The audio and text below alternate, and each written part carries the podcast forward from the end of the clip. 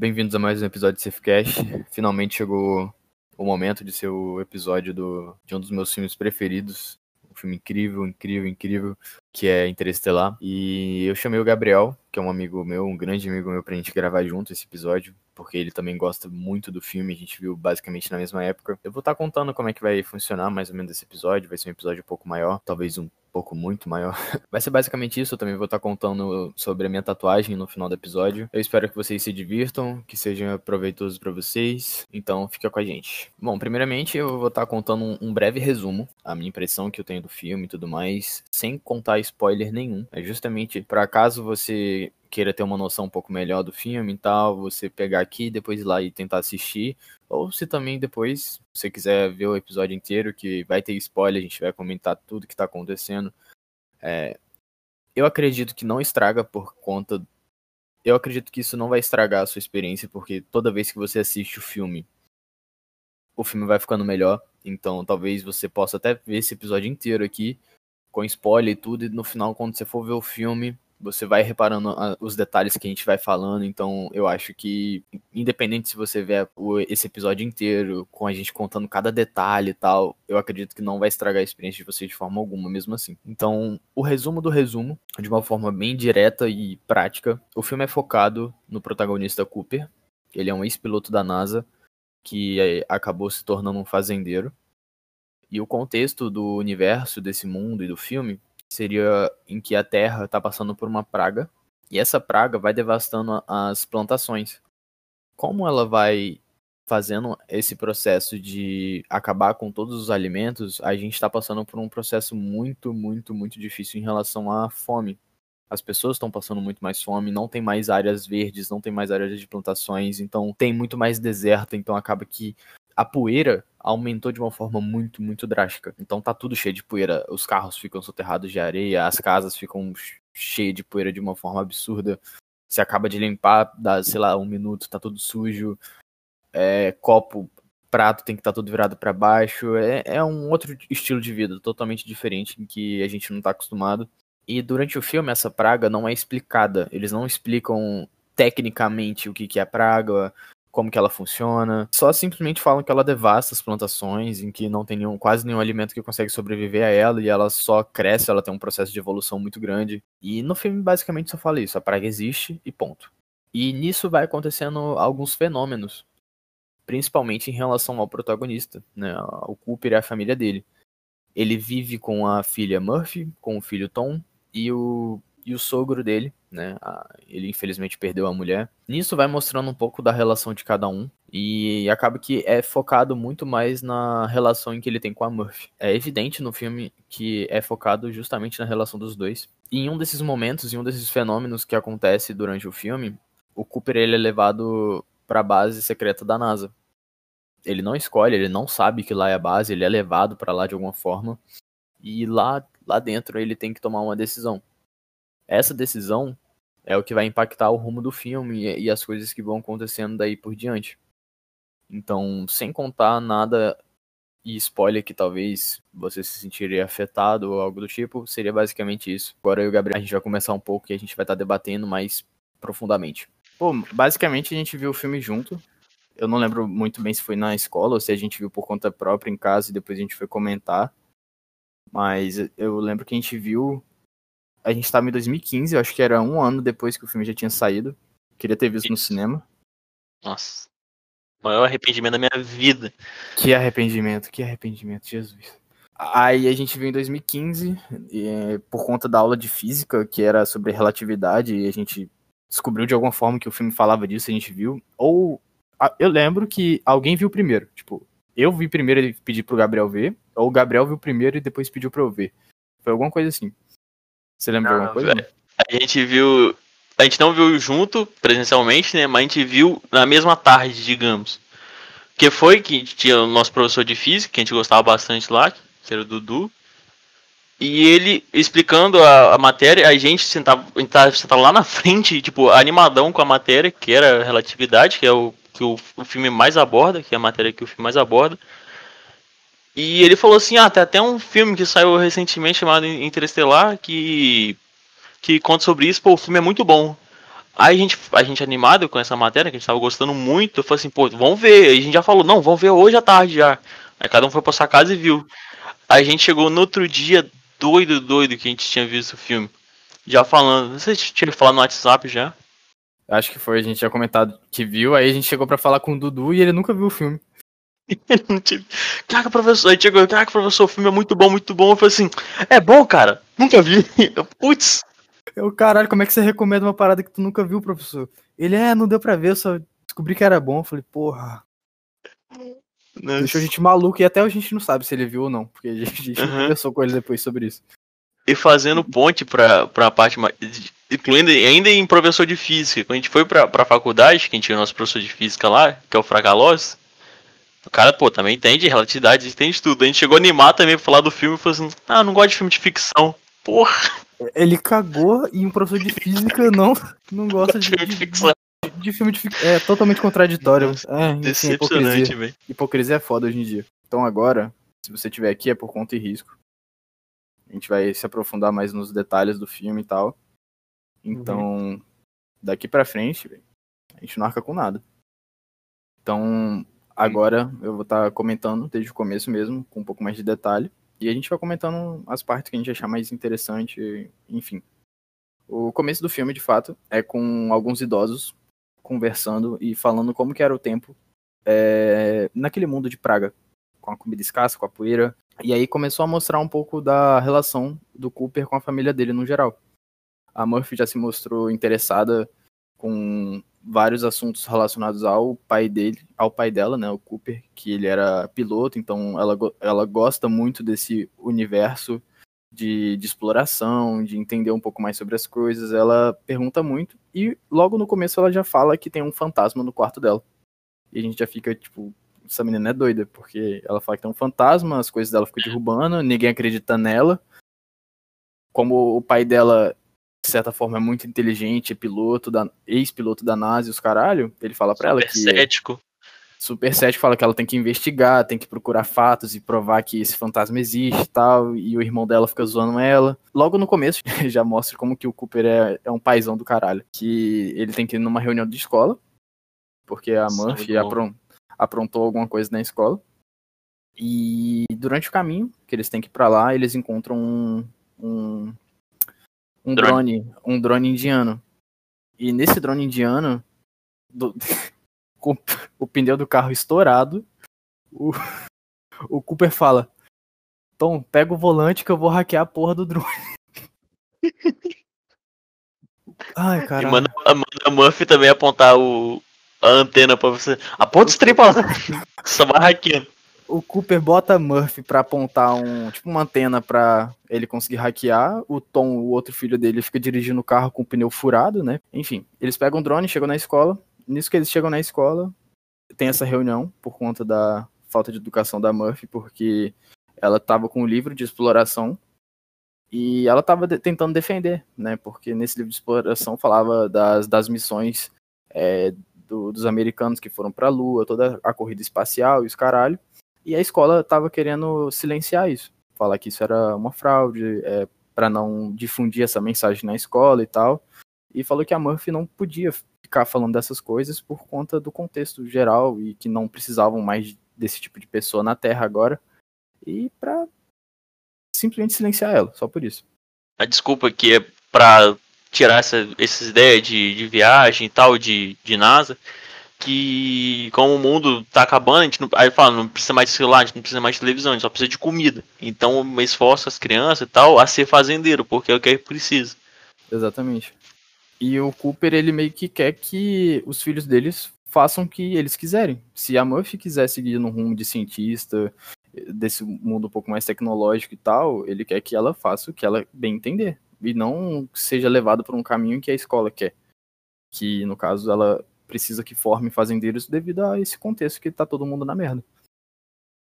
e aí tem uma parada que o Cooper fica bolado porque ele começa a questionar, achando que a professora acha que é uma fraude, que ela realmente acha que é uma mentira. E ela realmente fala que ela acha que realmente é, que foi tudo um, um golpe, bababá, essa coisa toda. E aí o Cooper fala que se algum, se uma determinada tecnologia tivesse sido feita o mais rápido, eu não lembro, eu acho que era um ano. Ressonância magnética. Isso, ressonância magnética tivesse sido desenvolvida em pelo menos um ano mais rápido, a, a mulher dele não teria morrido. Alguma coisa assim. E aí te, teriam conseguido encontrar melhor a doença da mulher dele e poderiam ter salvado ela. E aí a professora nesse momento pede perdão, aquela coisa toda. E fala que. Pergunta, né, o que, que ele vai fazer em relação a Murphy e tal. Aí ele fala: Quer saber? Ela, ela tá numa fase de beisebol. Eu vou levar ela pra ver o jogo de beisebol. que ela gosta muito e tal. Tipo, foda-se, ele caga pra escola. Ele literalmente caga porque os professores estão fazendo, faz tá ela ser suspensa. Ele não tá nem aí. Ele simplesmente nem aí. É muito engraçado a parte de suspensão, que ele chega no carro, aí a mãe pergunta: E aí, como foi? Ele: Fiz você ser suspensa. É caralho.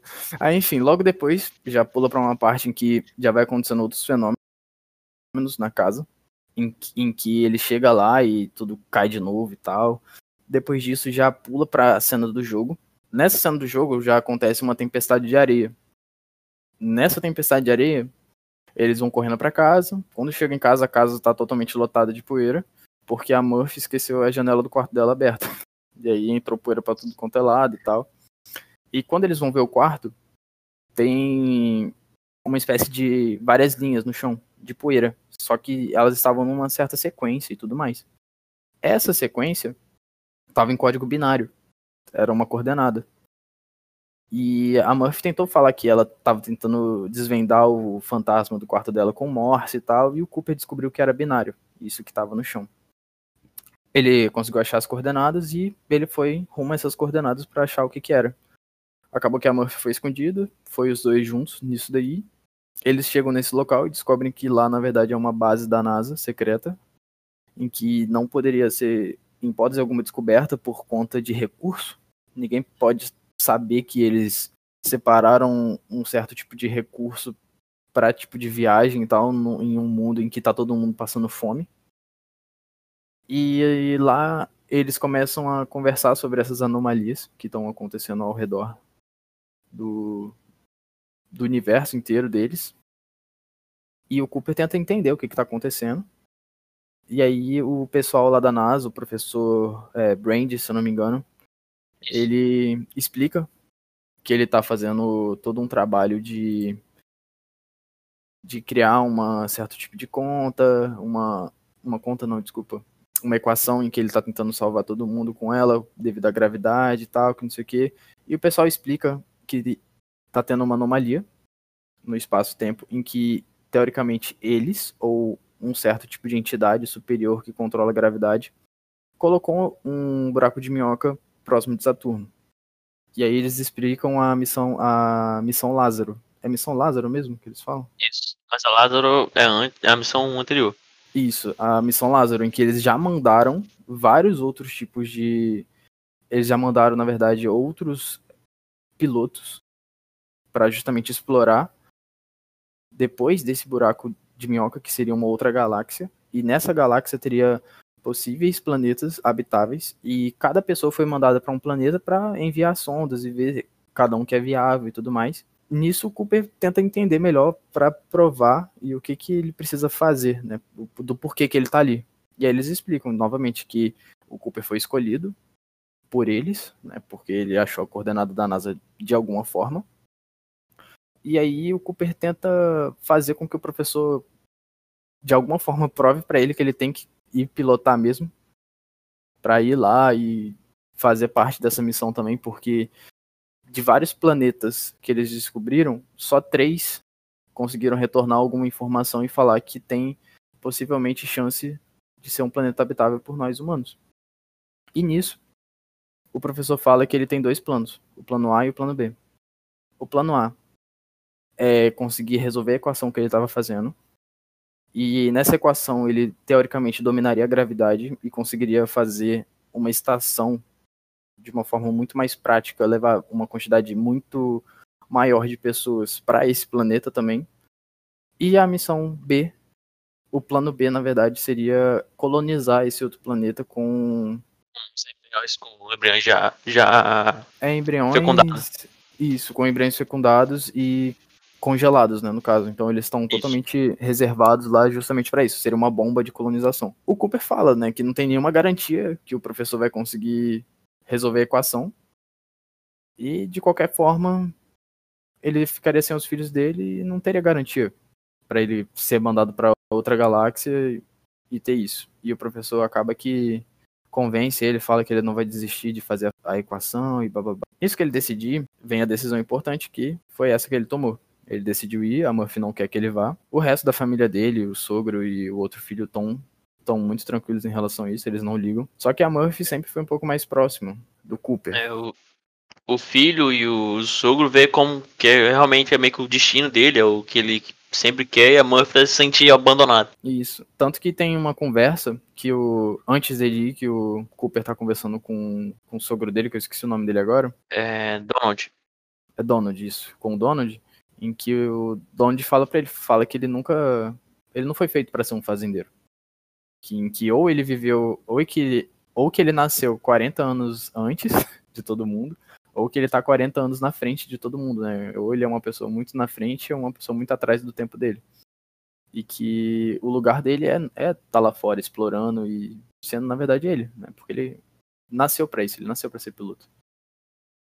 E ele decide tem a parte. Ai, essa parte é do caralho no filme. Todo um é. lance dele. Ai, caralho. A parte que eu chamo de stay. Tem uma trilha sonora só pra esse momento, tá ligado? Tem a porra uhum. de uma trilha sonora só desse momento específico, em, em, que o Cooper decide ir, ele já decidiu, só que ele tem que partir de boa com a Murphy. Ele tem que partir e a Murphy tem que estar tá tranquila. Tipo, não, beleza, você vai, tá tudo certo. Mas na verdade não, ela tá puta com ele. E ele tenta convencer lá, conversar com ela e tal. E aí tem um lance em que ela pega o caderno dela, fala que pegou o código Morse da estante dela, que os livros ficavam caindo. E viu que no código Morse estava escrito stay, significa fica. Então ela ficava falando para ele, pô pai, tá escrito fica no código Morse, por que você não tá vendo? Você tem que ficar aqui, não sei o quê. E o, e o Cooper lá só abraçando ela porque ele não vai mudar de ideia. Já, já, já decidiu e não, não muda. Ele não vai mudar de ideia e ele tem a brilhante ideia, né? Porque não basta. Não basta já partir, ele tem a brilhante ideia de falar o seguinte: ah, Murphy, é, lá em cima é, o tempo é meio relativo, então o tempo talvez para mim vai correr um pouco mais devagar do que para você. Então talvez quando eu voltar, eu já vou ter a mesma idade que você. Para quê? Ah, o cara é ficando, é tá, já tava ficando suave e o cara manda essa, velho. Ah, ela já tava meio que aceitando a parada. Ela já tava, é, assim, pô, cara. Aí ele manda dessa. Ah, aí ele caga tudo, caga tudo, caga tudo. Essa é realmente, essa parte é uma das partes que eu chamo de parte stay, é uma parte que mais me pega no filme, velho. É uma das partes que mais me pega no filme, porque por causa de toda a construção dela. De como, que eu falei, o que eu chamo de parte stay, que é fica, porque a música que toca nessa parte se chama Stay. A trilha sonora é toda feita com, em órgão, então ela, ela é perfeita. Então, ter essa parte, ela vai, ela vai aumentando, pra você ver a tensão que tá os dois lá falando. E ele já começa a sair da casa, entrando no carro e indo. Quando ele vai saindo da casa, a música vai aumentando, aumentando, aumentando, aumentando. Vai aumentando, aumentando. Enquanto ele tá indo, então a gente tá vendo ele ir, ele chorando, a Murphy chorando, a música aumentando, começa a contagem do lançamento do, da, da nave. Então a música termina quando o final do lançamento e a, a nave lança. Tipo, ao mesmo tempo isso tudo. Tipo, a crescente da música culmina no, no lançamento da, da nave. Eu fico completamente doido nessa cena, velho. É tudo fechado, é, é, tudo muito fechadinho, velho. É, é, muito, muito perfeito essa cena. É, no final, vocês vão ver que meio que tudo se conecta. E tem uma parada que já é bom vocês saberem que quanto mais você vê o filme, mais ele fica melhor. Então, uhum. se você vê ele uma vez, você fala, ah, beleza, tipo, tranquilo. Você vê de novo, você fala, caralho. É tipo. Você vai pegando é, esse detalhe, por exemplo, dessa parte. É, são detalhezinhos que às vezes você não olha, porque você só tá vendo o filme, você não tá prestando atenção. Que aí quando você vê de novo, você fala, caralho, não tinha visto isso na primeira vez. Aí você conecta de novo com uma parada que aconteceu antes, ou que já vai acontecer lá na frente, porque você já viu. Então você fica tipo. Só explode, só explode assim. E nesse lançamento, é, se eu não me engano, só foram. Foi o Cooper, a filha do Dr. Brand, que é a Amélia.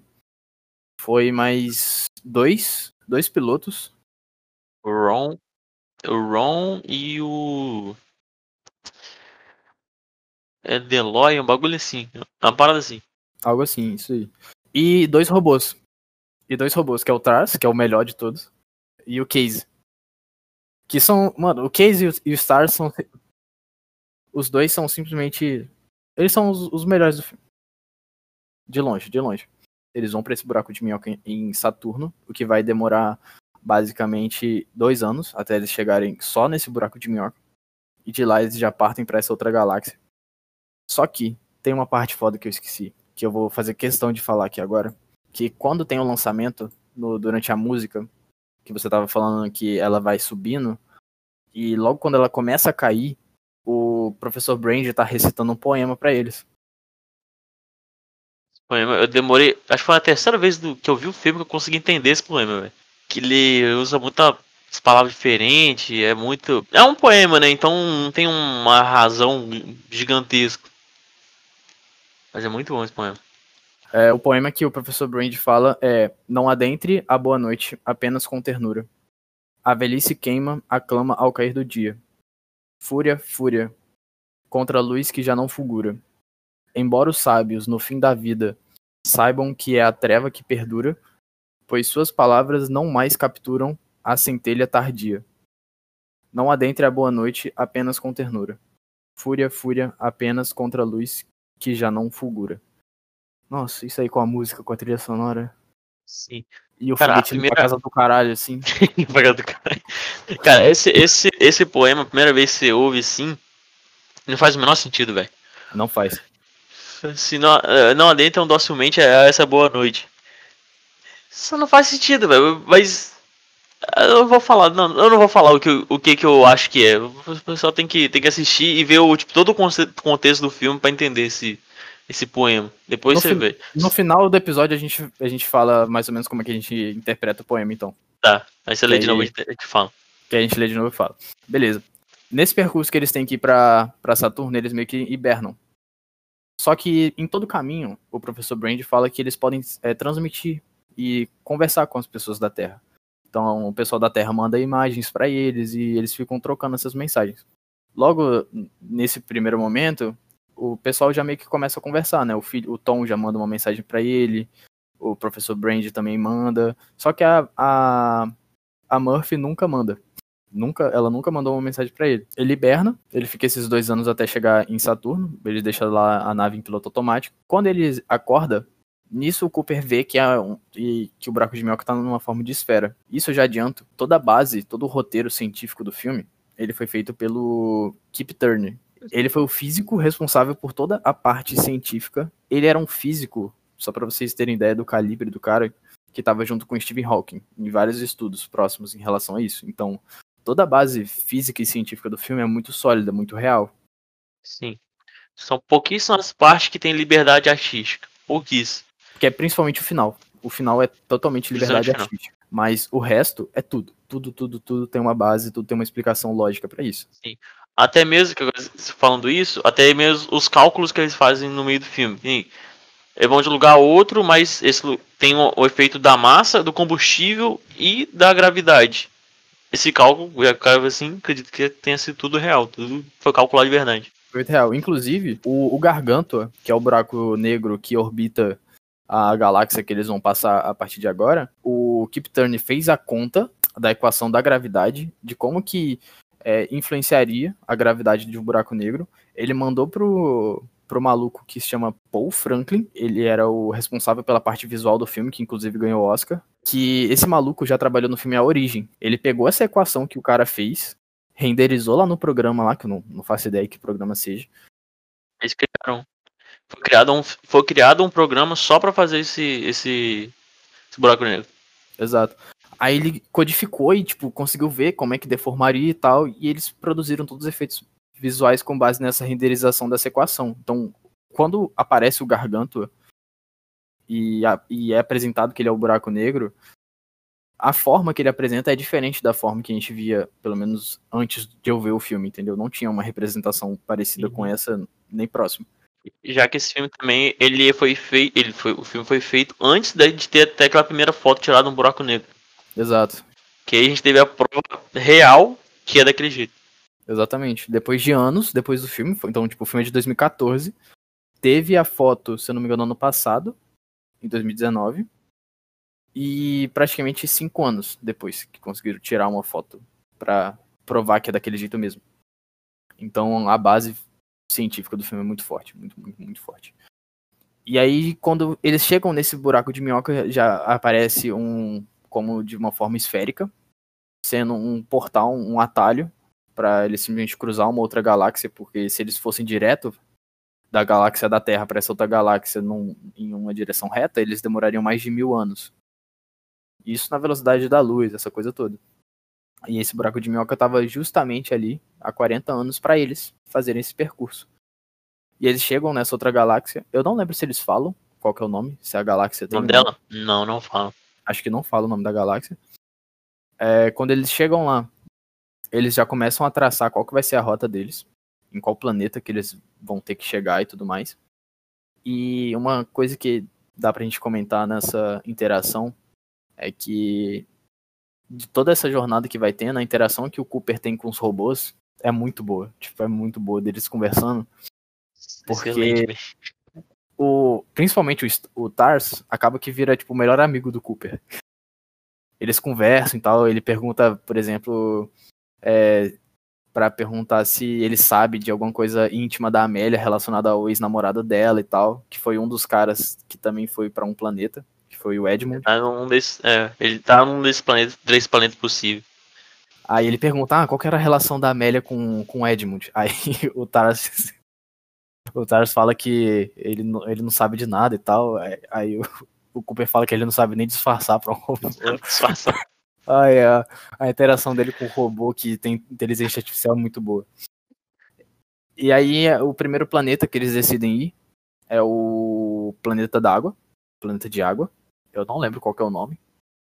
não lembro. Tipo, os planetas não dão um nome, eles falam, tipo, planeta do, da pessoa que tá lá. Eu não lembro o nome da, Era uma mulher, mas eu não lembro o nome dela. Eles chamam os planetas dos nomes dos pilotos que eles mandaram para cada um deles, então é a forma que eles diferenciam. Mas é. o, primeiro, o primeiro planeta mais próximo ali, que acaba que estava até mesmo um pouco próximo do Garganto, que é o Buraco Negro, é, eles foram para esse planeta justamente para economizar combustível, essa coisa toda. E só que eles já se embalam na questão do tempo, porque nesse planeta, uma hora equivaleria a sete anos na Terra. Então eles não poderiam Sim. simplesmente ficar enrolando. Então foi uma decisão um pouco difícil para ser tomada logo de primeira ali, mas acaba que eles arriscaram por pelo fato do planeta ter água. Eu acho que eles já até sabiam dessa informação. Eu acho que eu lembro que eles sabiam que tinha água. Sim, eles falaram que tinha.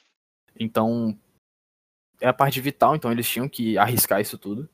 Eles chegaram no planeta, acabou que ficou ficou a nave, a Endurance, em cima orbitando o planeta, não chegaram a entrar mesmo. Eles pegaram uma nave menor que a Ranger e desceram no planeta para conseguir pegar esses dados e tudo mais e tentar confirmar se era um planeta viável ou não.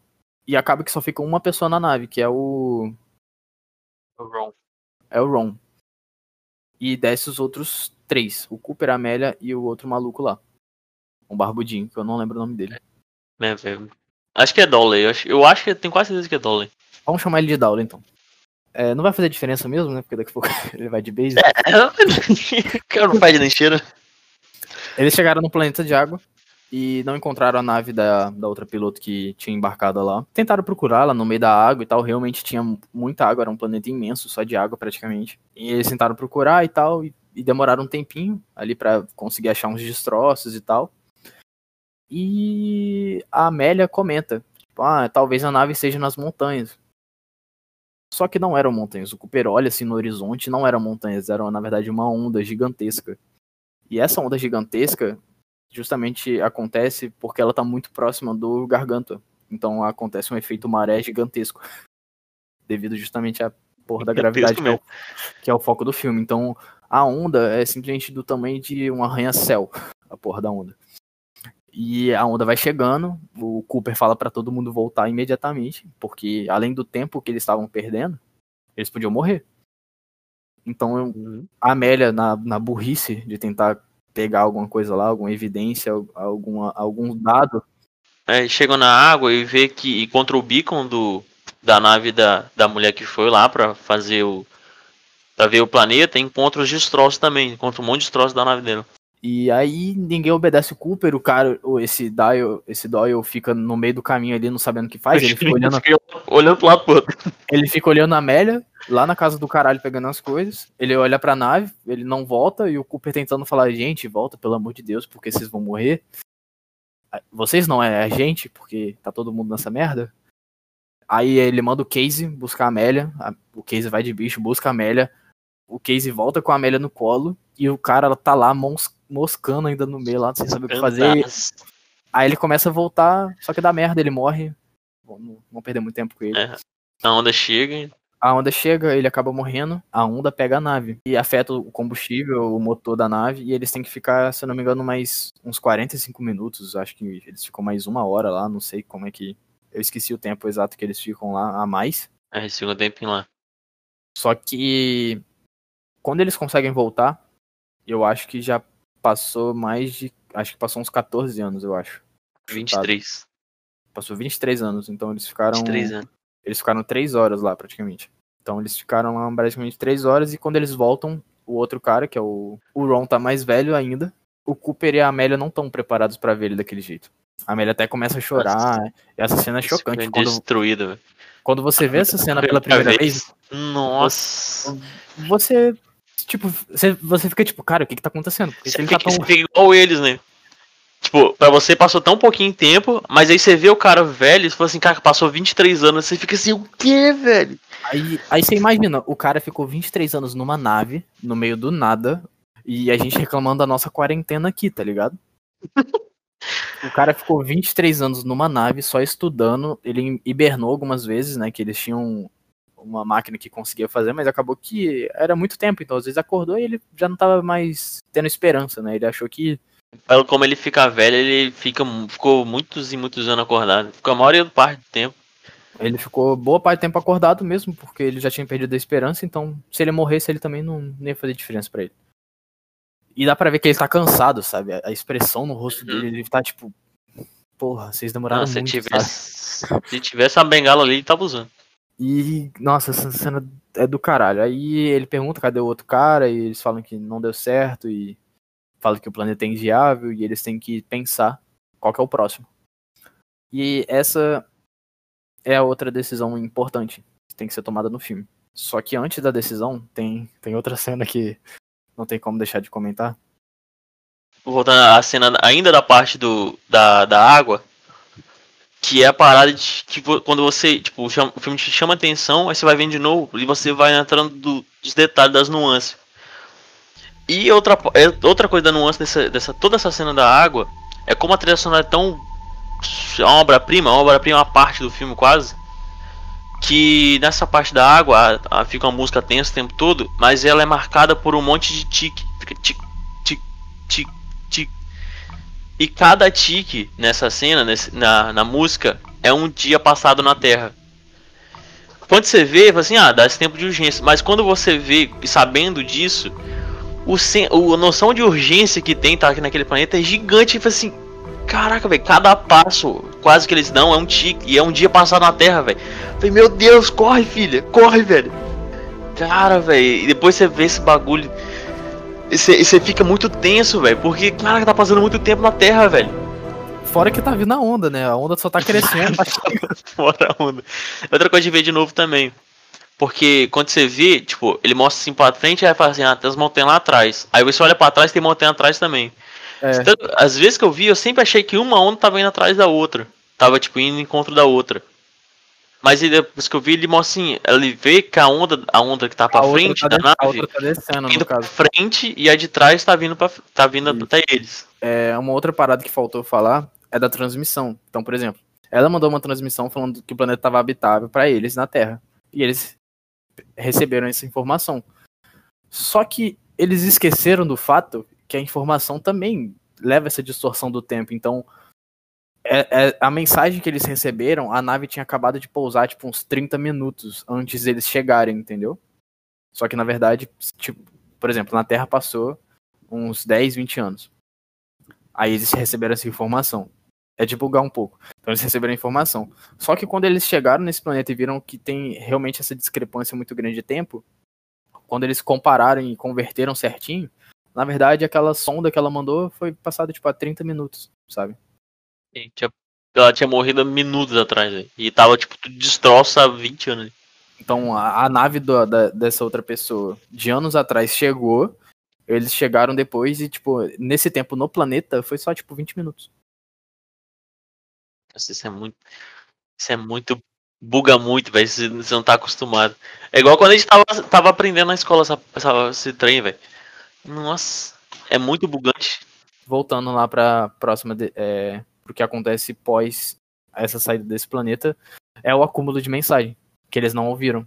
Ou seja, foi 23 anos de mensagem que eles não viram. É. E o pessoal ficou se comunicando, então imagina.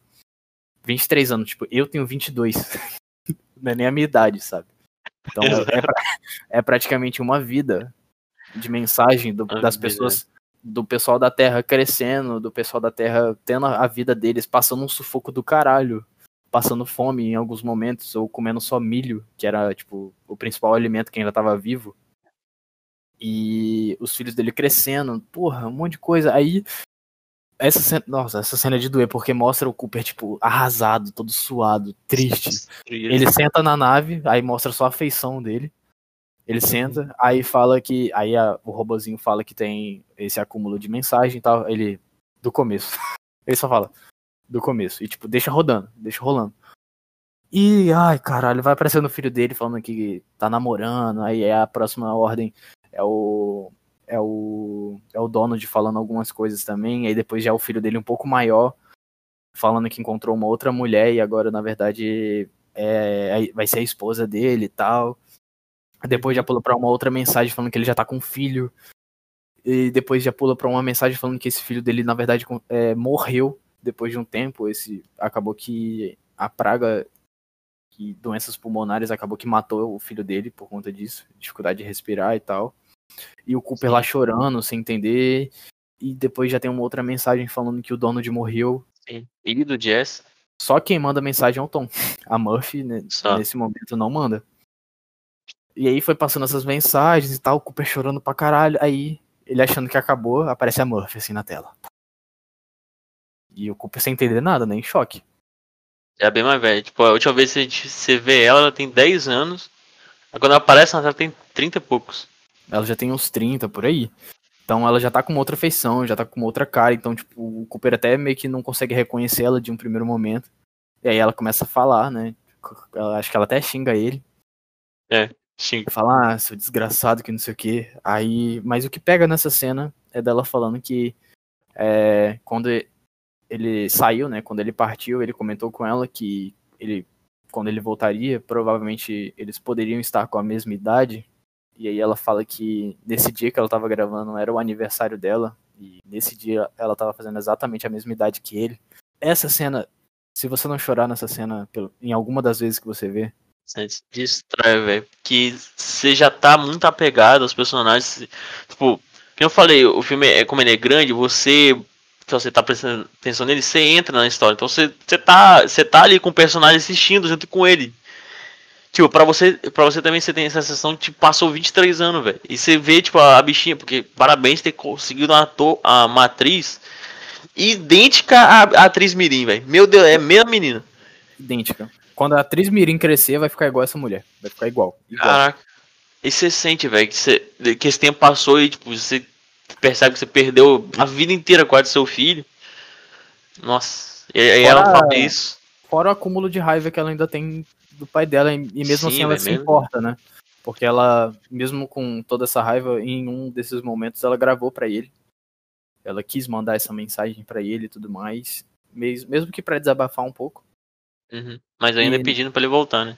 E nessa cena é, começa a ficar mais dinâmico o filme, porque vai com, é, com, é, contrastando o que tá acontecendo lá e o que tá acontecendo na Terra. Porque aí, nesse momento, já corta o vídeo da Murphy acaba e já corta com a Terra. Ela gravando essa mensagem. E aí a gente vê que ela tá trabalhando pro professor, com um professor, com o professor Brand. E ela virou uma cientista, ela tá tentando ajudar o professor a re, é, resolver a equação. E mostra um pouco da, da interação que ela tá tendo com o Tom, porque o Tom já meio que desacreditou que o pai deles vão. que o pai dele vai voltar, é, que o pai dos dois, né, no caso, vai voltar. Pra ele, ele já tá achando que o Cooper morreu. Falei isso até na mensagem. É, minha esposa já falou pra eu esquecer você, que provavelmente você já tá morto. Aí eu falei assim, espero que você esteja em paz e essa é a minha última mensagem. E a Murphy ainda assim tenta falar, né, que era o pai deles e ele, ele não iria fazer sacanagem, e ele ainda tá vivo lá tentando mudar as coisas. E nisso o Tom tem outro filho. Só que dá pra ver que ele também tá passando um pouco de mal ali. Mostra bem rápido essa parte, já corta de novo pro, pra parte do espaço. Eles têm que decidir qual, pra, qual que é o próximo planeta que eles têm que ir. E aí tá os três conversando. Aí fica um debate bem grande. Eles ficam tentando decidir, aí o Cooper fala, ah, vocês precisam saber de uma coisa, que a Amélia ela estava envolvida com o Edmund, então isso vai interferir na decisão dela e tudo mais. E aí começa o discurso da Amélia falando sobre o amor, falando que desculpinha, falando que o amor seria o que transcende tudo conforme a gravidade e tal, e que ela comenta sobre a questão de você amar alguém que já morreu, né? E desse amor chegar na pessoa morta e tudo mais, e fala que ela realmente está envolvida, que ela gostaria, mas ela também fala que é, em questões de dados, o planeta de Edmund também seria viável, mas e que ela estava realmente sim apaixonada por ele e na estranha e remota chance dele ainda estar tá vivo, ela realmente queria arriscar ir para lá e tal. E nesse discurso dela meio que já corta, eles não falam voto e já fica meio que decidido por conta dos dois, do Cooper e do outro cara, que eles vão pro planeta de Man. É porque eles falam, eles nessa debate eles falam que o planeta do Man aí tem tem os recursos muito maiores que o do Edmund. Foi que ele, ele tá mais perto, ele tem mais recurso, ele, ele é literalmente melhor. Aí o Edmund tá um pouco mais longe e ele fala que é um pouquinho pior de recurso. Aí a Melly nesse discurso, nesse discurso que ela fala do amor, ela fala, ah, além do amor e tal, e meu coração tá tá tá me guiando para ir pro Edmund, mesmo que ah, seja porque eu amo ele e tal, eu quero ver ele, mas tipo, ela meio que fala que a intuição dela manda ela ir pro, pro planeta do Edmund. E no Aí final ela mais lógico. E no final ela é, tá, chega, ela tá chega dessa parte depois. E aí já corta com eles indo pro planeta. Ah, é, é, tem um, uma curiosidade, que se eu não me engano é em relação à câmera. Quando a gente tinha pesquisado, o filme, o filme, inteiro foi feito em uma câmera só. Não, não tem, por exemplo, um take que foi usado, tipo, uma câmera aqui, outra câmera ali para pegar vários ângulos. Eles tipo, tiveram que gravar com uma câmera só. Então, eles gravavam uma parte, paravam, pegavam outro ângulo que eles queriam, gravavam. Então, foi um trampo do caralho. E nessa parte da nave, por isso que eu falei da câmera, porque mostra como se você tivesse, tipo, debaixo da, da, da nave, ou meio que em cima também. É, meio que na frente dela, assim. É, tipo, na frente, assim. E você consegue ter uma visão, né, de como que, que é o planeta em volta. É um planeta todo de gelo, todo branco, todo meio que congelado. Ele não aparenta ser um planeta viável pra gente ficar. Tem outra curiosidadezinha dessa também, mas é mais da, da gente que. Aquele negócio, você vê o filme e depois você, tipo, você gosta do filme e você vai querendo ver cada vez mais coisas sobre ele. lembro que na época que eu te viu, o Jovem Nerd e tal, o Azagal, ele estava também muito animado com o filme. Aí eu vi Nerdcast, vi. Eles fizeram Nerd Office, viram várias coisas que eles falam do filme. Aí eles pontuam uma coisa nessa parte, que quando a gente tá lá na parte, lá, na, lá atrás, parte do, do buraco de minhoca, que ele fala assim, ó, oh, o buraco de minhoca é um, uma esfera, aí ele Aí ele vai lá e faz toda uma explicação, ele fala assim, ah, tranquilo. Não, quer dizer, ele acha, ele acha tipo incrível assim, caraca, o bloco de minhoca é, é uma esfera e tal e tal. Quando ele chega nesse planeta que é todo congelado, ele bate, ele bate numa nuvem que tá congelada, tipo a nuvem congelada. Aí ele bate assim com a neve, tá, dá um batidão, aí ele vira assim, ah, nuvem congelada. E foda-se. Foda-se. É uma terça, terça-feira pra ele. Hum, não ficou gelada. Terça-feira fraca, né? Caraca, velho. Como se estivesse no dia a dia dele lá. Ah, mano, é, voando de boa congelada lá e tipo, Oxi, ah, não, tava fugindo de nuvem de poeira até ontem, batendo na nuvem congelada, e foi ultra suave. Aí eles acham a nave do, do Dr. Mans e ele tava dormindo, eles abrem lá ele e tal, ele. Essa cena é muito bonita, velho. Ele, ele abre a parada que ele tava dormindo, ele olha o, o Cooper e fica tipo. Ele olha assim, fica parado e começa a chorar pra caralho. Tipo, Começa abraçando chorar. o Cooper, velho. Ele abraça o Cooper assim, palpa ele pra ver se ele tava sonhando, né? Porque imagina, ele não via, ele não via um ser humano, ele não tinha contato Há mais de outra 10 anos. há mais de 10 anos. Que ele fala assim, ah, rezem pra, pra vocês nunca saberem a sensação que é, que é ver uma- um rosto humano de novo. Porra, essa, essa parte já fica tipo, caralho. Você já É fica sinistro, velho. pensativo. Você- fica sinistro, cara. Aí mas o Cooper já tá cagando, ele já vai lá e começa a lançar um monte de perguntas sobre, sobre o planeta. É, o Cooper já começa a perguntar, ah, esse planeta é viável e tal, o que, que você coletou de dados aqui e tal, que não sei o que. Nesse momento, é, chega uma mensagem da Terra da, da Murphy. Nesse momento, o professor Brandy, que é pai da Amélia, que eu esqueci de falar isso também no começo, ele morreu. Só que no leito de morte dele, ele falou que tudo foi uma farsa. O plano A, na verdade, é, nunca ia se concretizar porque a fórmula, a equação que eles estavam tentando resolver e tal, o professor Brand já tinha resolvido ela anos atrás. Anos atrás, desde que até o- esse primeiro cara foi, o Dr. Mans.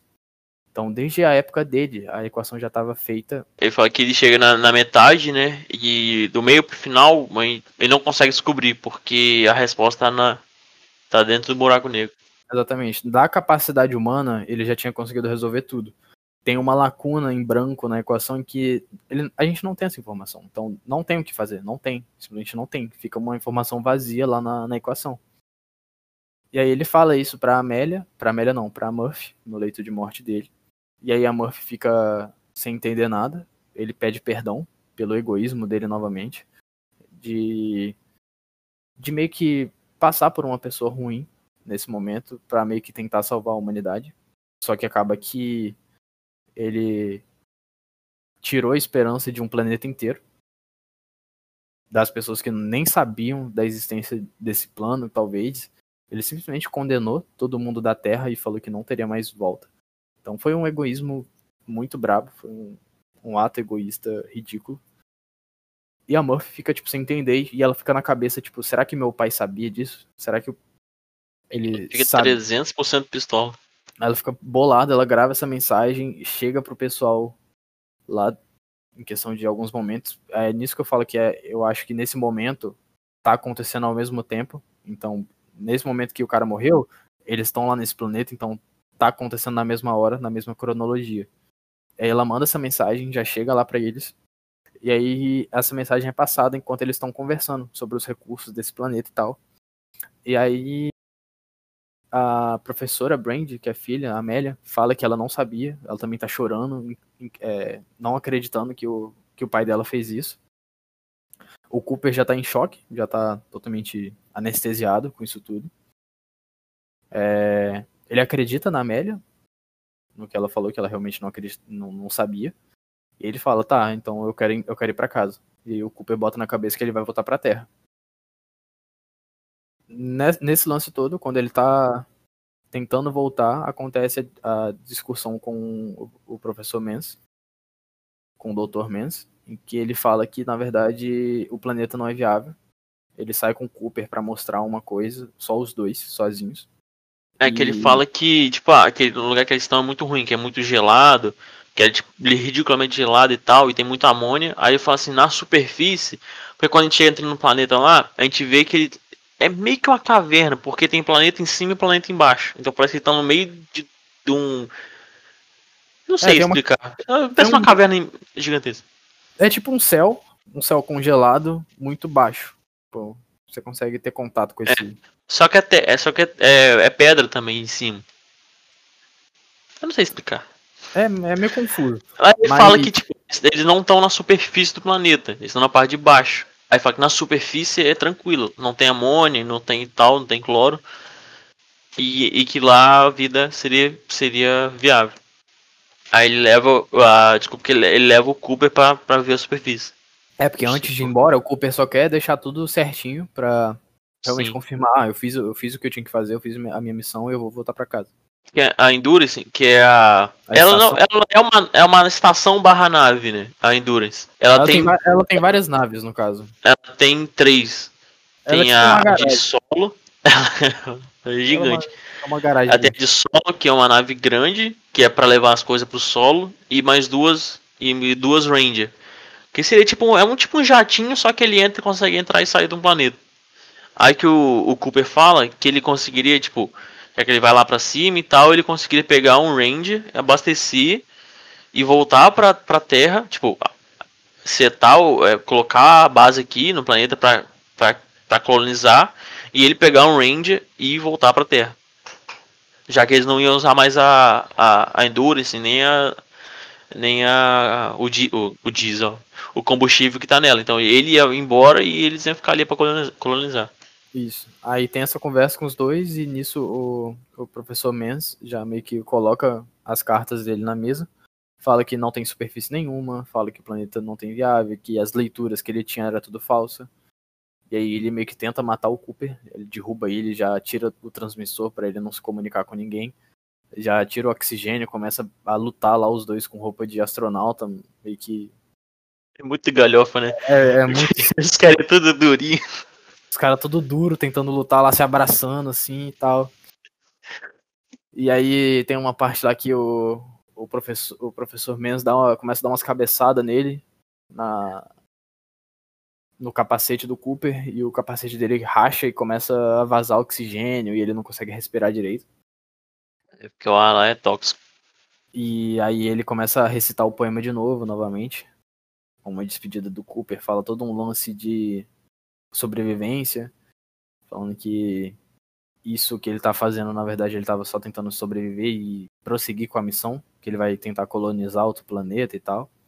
Ainda Sim. assim. A desculpa que E- ele tem, tipo, pra, pra matar o, Cooper em si, que que nem isso, o Cooper vai pegar um, uma navezinha lá, os Ranger, e voltar pra Terra. Só que como aquele planeta ali é uma bosta, ele não vai conseguir setar o, o, o acampamento ali, eles vão ter que ir pro planeta do Edmund. Aí ele fala assim, a gente precisa do, do combustível que, que você vai usar, então você tem que morrer.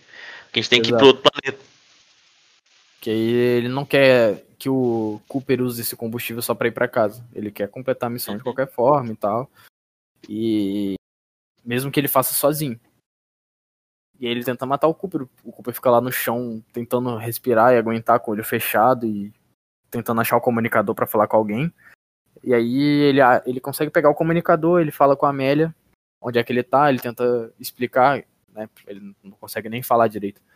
Aí ele fala, né, que o, o- tudo era uma farsa e tal pra salvar ele. Aí a Amélia vai salvar o Cooper junto com o Casey, se eu não me engano, que é o o robôzinho bolado.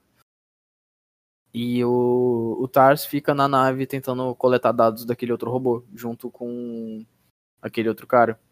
Ron. O Ron. E aí tem um. Esse robô foi colocado um sistema de segurança de autodestruição. E só era ativado com um humano. Um humano colocando a digital e liberando. Só que o Ron não sabia disso.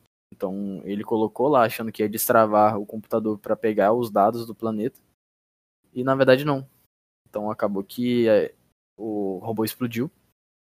O cara morreu porque ele tava do lado do robô praticamente na frente dele. O Tars conseguiu sair vivo, normal, vivaço. É, O Cooper é salvo. Entra na nave o Cooper e o Tars, a Amélia e o Casey, os quatro juntos. O professor... Aquela nave de solo que é grandinho. É, exato. O professor Mens, o Dr. Mens, consegue pegar um range e subir na nave, na Endurance, para roubar a Endurance e conseguir ir para outro planeta de boa. E ele tenta acoplar na nave. Ele tenta ancorar na nave e não consegue. Fica uma Ele, ancoragem. ele não é piloto, né? Ele é cientista. Isso, ele tenta ancorar, a ancoragem fica falha na Endurance, então ele não consegue, tipo, é, sair do range e entrar na Endurance, que é a estação em si, de fato. Então ele não consegue fazer essa. Ele não consegue passar por essa parte. A porta fica travada. E aí o pessoal da, da nave, tenta falar para ele, fala, olha, não, não tenta, não tenta ancorar, não tenta sair, não abra a escotilha, porque você vai morrer, que elas vão abrir e tudo mais, e você vai morrer. E aí ele temoso, né, falando que vai e tal, que vai, que não sei o que, que ele vai abrir sim. Temoso. Um ele... discursinho de burro do caralho, velho. Um puta Porra. discurso merda sem, sem ele sentido. Vai, ele, vai, ele vai abrir, e, tipo, ele, ele puxa a alavanca pra abrir a escotilha, aí eu falo assim, é, é negado, o, a, Acesso a negado. Não foi, ele... não foi feita corretamente. Ele, abre porra. Eu, caraca, velho. O bagulho de segurança fala, olha, você ancorou errado, não tem como abrir, tá, você tem acesso negado. Ele faz o quê? Tira todos os acessos manualmente fala, se não quer abrir manual, que se foda, eu, eu abro essa porra. automaticamente vai é. na força. Vai na mão. Nossa. Ele vai, abre, despe... nem sei falar a palavra, mano. Despressuriza. Despe... Despressuriza, abre um buracão lá, explode tudo. Ele morre nessa treta toda e, mais um lance científico, a explosão não tem barulho no espaço. Isso é muito bom, velho. Não tem barulho no espaço. Que, que toda a tensão da música, aí quando, tipo, quando, quando ele tá dentro de algum lugar que tem ar, Aí tem música, tem o som das coisas, mas no, no o som ele vai, ele precisa de um meio para ser propagado. Então, aqui na Terra é pelo ar. Aí quando tá dentro de um lugar que tem ar e tal, aí tem som, tem trilha sonora, tem tudo. Vai pro espaço, sai tudo. Tipo, é, é um corte seco quando, é, quando isso acontece. Porque Nossa, a é cena é muito bom. É porque a cena é construída como? A, as duas naves, então tá a nave do Cooper e da Amélia, com os dois tentando comunicar. Então nessa parte a trilha sonora tá arregaçando. Tá lá tocando e corta pra, pra ele tentando abrir a escotilha e tudo mais. E também a trilha sonora tá tocando, uma tensão do caralho. E. Tocando, tocando, e quando ele abre a escotilha, o som já corta todo. Sim. Aí já corta pra. Aí corta pra visão do, do Cooper na nave dele olhando, né, Endurance, e tudo explodindo e não tem barulho. Então mostra a, a nave explodindo, a nave indo pro lado, os destroços indo pra tudo quanto é lado, e não tem barulho, não tem nada. O pessoal que é fã de Star Wars fica doido. Só fica, tipo, explosão bonita sem som. O pessoal fã de Star Wars fala, ué, mas cadê o barulho? Que tem Star Wars inteiro. Star Wars é fantasia, né? Ficção científica. Sacanagem. Mas é muito bom, velho. Nessa cena. A Endurance virou uma Beyblade. A Endurance fica girando. A Endurance gira pra caralho, né? E. Sim. Numa velocidade que não dá nem pra falar direito, né? Porque. Enfim, tá no vácuo, essa coisa toda. E aí. É, 68 RPM. O, o Cooper começa a se aproximar da nave. E aí a Amélia fica: O que, que você vai fazer? É, eu vou ancorar. Aí ela fica, tipo, ela, essa cena dá pra ver nitidamente ela regalando o olho. Ela, tipo. Regalando o olho. até o, o Taz, ele dá levantadinha assim. Se, é porque ele é um robô, velho, mas senão dá pra ver o cu dele fechando. Aí nessa parte o Taz, eu, algum dos robôs, eu não lembro qual, fala que é, é, é, arriscado e pode ser. É, é arriscado e não seria viável estar tá fazendo uma coragem daquele jeito. Ele. Aí o Cooper fala que realmente não é, mas é necessário. É uma coisa que eles Sim. têm que fazer. E aí, tipo, ele começa a, se aproximar, ele tenta ancorar embaixo da Endurance girando. E já é um trampo ancorar, porque com a Endurance parada, você precisa de duas pessoas para ancorar. Duas pessoas. O piloto para posicionar a nave e a outra pessoa para manobrar a parte só de conectar mesmo. E aí quem é, faz essa pessoa é o Tars. O Tars tá lá tentando posicionar a partezinha para conectar certinho e o Cooper tá manobrando a nave ligando o motor para direita, ligando o motor para esquerda, posicionando a nave, velocidade, mantendo as coisas. Então imagina a Endurance girando. O Cooper lá, né? manobrando brabo, suando frio, porque não é como dirigir um carro, né? Você não tá. É uma baliza, né? Tem, outra, tem outras coisas em volta ali. Então, o que, que é uma baliza pro Cooper, né? O... Pô. Caralho. E aí. é muito bom. Ele, ali, cena... ele vai alinhando de baixo, sim essa, a construção dessa cena, só nesse momento em que ele tá fazendo essa parte do da ancoragem, é do caralho. Porque a trilha sonora sobe no nível. Sim, é muito alto. Porque joga, joga atenção lá em cima, que você vê aquela bagaça girando, aí, tipo, o, o, o Cooper fica assim, ah, pra esquerda, pra direita. Aí o Taz vai falando também, pra esquerda, pra direita. Tá chegando, 363, e o Casey falando, a indústria tá entrando na atmosfera, ela tá pegando fogo. Ai, cara, só vai, subir, só vai subindo a tensão, velho. E com toda essa merda que rolou, né, porque eles meio que não controlaram para onde que eles foram, eles conseguiram corar é, tentaram ver como é que tava a situação da nave e tal. E só que nisso acabou que eles estavam indo em direção ao buraco negro. Tá ligado? Sim, então essa merda inteira fudeu com tudo, porque eles estavam indo em direção à porra de um buraco negro. E, aí... e não tem pra você fazer o contra-empuxo, né? Eu não sei se é contra-empuxo também, mas tipo, a gravidade tá puxando pra frente. Só que os lugares que tem que ir é pra trás. Exato. É, tipo, a Endurance não ia conseguir fazer essa, essa volta. E aí o Cooper teve a brilhante ideia de fazer como se fosse uma catapulta. Pegar essa órbita do, do buraco negro até o máximo de limite que eles podem chegar, para não perder também tanto, tantos anos assim. Fazer uma volta e usar como tipo uma catapulta pro outro planeta. Direto, para poupar combustível também e ser uma. Chama essa manobra de estilingue. É, ser uma opção viável para eles, né? Nesse momento corta pra Terra de novo. A Murphy tá tentando descobrir alguma coisa para ver se o pai dela deixou alguma coisa, porque ela ainda acredita no Cooper acima de tudo. Então ela tenta buscar alguma coisa para ver se ele tá se comunicando com ela de alguma forma. E ela tenta ajudar o filho do Tom, que também tá tossindo, tá tossindo muito. E o nome dele também é Cooper, se não me engano. Colocaram o nome dele. É Cooper. E tá tentando ver se o menino tem alguma coisa por conta da poeira. Então, para ver se ele tem algum problema respiratório e tal. E ela leva um amigo dela para olhar eles, que ele é um médico. E o Tom já fica bravo, não, ele não quer de forma alguma que mexa na criança. Por egoísmo não, dele.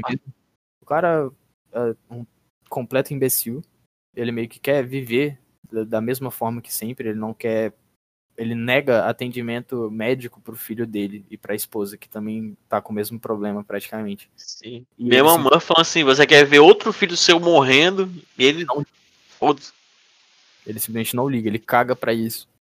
E ele fica, fica lá com aquela cara de bunda dele, aquele pau no cu. E fala que não vai deixar, que não sei o que, fala pra Murphy pegar as coisas dela e ir embora. E aí ela sai da casa, taca fogo na, na plantação inteira do Tom. Aí ela volta, começa a pensar um monte de parada, né? Começa a ter aquele monte de flashback é, dela lembrando de, das coisas que aconteciam quando ela era pequena, o pai dela falando com ela e tal. E aí, ao mesmo tempo, contrapondo o que está acontecendo lá no espaço, que o Cooper e a Amélia estão tentando fazer aquele plano dar certo. E aí o, o Cooper tem outra ideia de mandar um dos robôs para dentro do, do buraco negro. Ou seja, eles chegarem nesse limite, soltar esse robô para pegar esses dados que estão faltando e de alguma forma conseguir mandar para a Terra. Se comunicar com eles de alguma forma e mandar esses dados para eles. É engraçado que quando eles estão fazendo essa manobra, o Cooper fala, ah, essa manobra vai nos custar é, não sei quantos anos, eu acho que ele falou, tipo, uns 50. 51. Uns 50 anos, então eles fizeram uma manobra. Eles, tipo, deram a volta, praticamente. É, tipo, 10 segundos.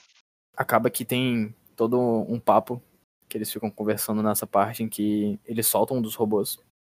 Porque justamente eles têm que tirar um pouco de peso da nave. Então, primeiro Sim. ele solta um dos robôs, que é o Tars.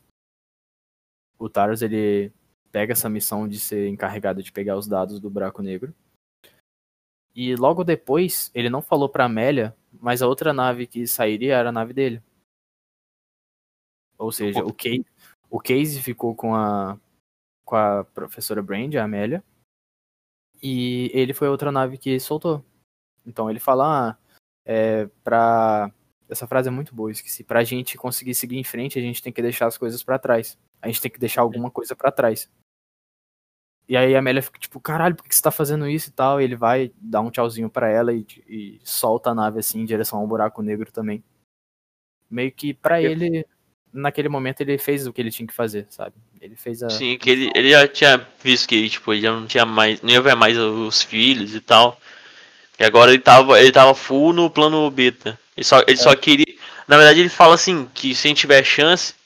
Ele bem que desistiu do plano A, mas se a gente jogar o, o robô lá, ele ia conseguir enviar, a gente salva quem tá na Terra. Mas ainda também salva o plano B de povoar lá Sim, tem outro planeta. a remota chance da gente conseguir passar essa informação pro pessoal da Terra. E essa é a parte de liberdade artística do filme. Que muita gente acaba que fala muito. né, Não fala muito mal, fala que não, não tem sentido o final, não entenderam o final. E É. o final basicamente gira em torno de uma coisa. O tempo acontece ao mesmo tempo que tá rolando passado e futuro. Ou seja, a gente tá aqui falando e conversando sobre esse episódio agora. Ao mesmo tempo, já tá acontecendo um futuro. O futuro tá acontecendo nesse exato momento em alguma outra tipo de, de realidade, digamos assim. Ele tá acontecendo na mesma hora. Então, isso que bugou um pouco a mente do pessoal. Então, tudo tá acontecendo na mesma hora. Essa parte é uma linha e tá tudo acontecendo no mesmo momento. Então, quando o Cooper entra no buraco negro com a nave, ele é ejetado e, e ele começa a cair numa espécie de cubo. Esse cubo é um espaço de cinco dimensões em que é só o quarto da Murphy. Em que foi, ele praticamente foi criado. Ou seja, esse cubo não foi. Não é uma viagem ou algo do tipo. Como o buraco negro não tem como a gente saber o que tem lá dentro, não tem como a gente afirmar que não tenha algo por trás ou algum evento parecido como esse lá dentro, é totalmente válido ele fazer um tipo de coisa e fez É sentido. totalmente. É totalmente libera- liberdade artística. Total. Tipo, o, o diretor, que ele falou assim, tá todos os físicos tal, falando assim, ah, isso aqui é possível, tem que fazer isso aqui, isso aqui, isso aqui. Aí ele falou assim, e quando a gente entra no buraco negro? Ah, os cientistas falam assim, a gente não sabe. Aí ele falou assim, ah, então vou fazer o que eu quero. Aí beleza, ele, Igual aí o ele Brian criou isso. falou, tem gente, tem gente que gosta, tem gente que não gosta. Eu acho indiferente. Pra mim não, fu não fugiu do que todo o que o filme tava, tava conversando, tudo que tipo, o filme mostra. Eu não acho, tipo, a- é uma viagem, mas tipo, não te tira. É, não te tira assim, tipo, do que você tava vendo do filme, que é um bagulho bem mais realista. Pra mim não te tira do, do filme. É. Para mim, causa estranheza, digamos. Para mim é viável, porque a, a premissa do filme é o seguinte, é que essa, esses seres que criaram isso daí, é nesse momento que o Cooper percebe que esses seres, na verdade, são eles, são os próprios humanos. É uma espécie de humano que evoluiu a um, a um certo ponto em que sabe manipular a gravidade. Então, todo aquele lance que o pessoal falou no começo do filme de que é, eles estão fazendo isso para salvar a gente e tal, na verdade sempre foram eles mesmos. Era uma civilização já lá na frente, um futuro evoluído deles mesmos, em que sabiam que para eles darem certo, eles tinham que criar esses eventos. Então, o pessoal lá na frente que já desenvolveu a gravidade, já fez, já fez tudo e tal, criou isso, criou o buraco negro, é, criou o buraco de minhoca com a gravidade próximo de Saturno para o pessoal ser mandado para lá é, criou esse evento para o Cooper chegar nesse momento e conseguir se comunicar com ele mesmo no passado para conseguir mandar ele mesmo para essa missão e ele conseguir justamente fazer com que todos os fatos aconteçam de novo. Então, é, ele mesmo se escolheu entre aspas assim. É meio confuso, é meio confuso. Mas vamos para a parte que acontece Ah, dentro desse cubo. Aí você pega. Você Ele vai vendo, você, você entende. Ele entra nesse cubo. E nesse cubo são vários momentos dentro do quarto da Murphy. Entendeu? Então, no final, no final de tudo mesmo, o Cooper não era o escolhido. Quem era o escolhido para resolver isso tudo e fazer com que esse futuro dessa civilização que controla a gravidade aconteça foi a Murphy.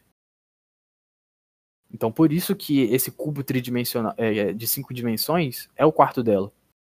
Então é, é, por isso que às vezes o pessoal fala, ah, mas por que, que é o quarto dela? Porque é justo o quarto dela, que coincidência ser o quarto dela. Porque realmente é ela que foi escolhida. Faz Porque todo sentido. O, aquele lugar foi, foi literalmente montado.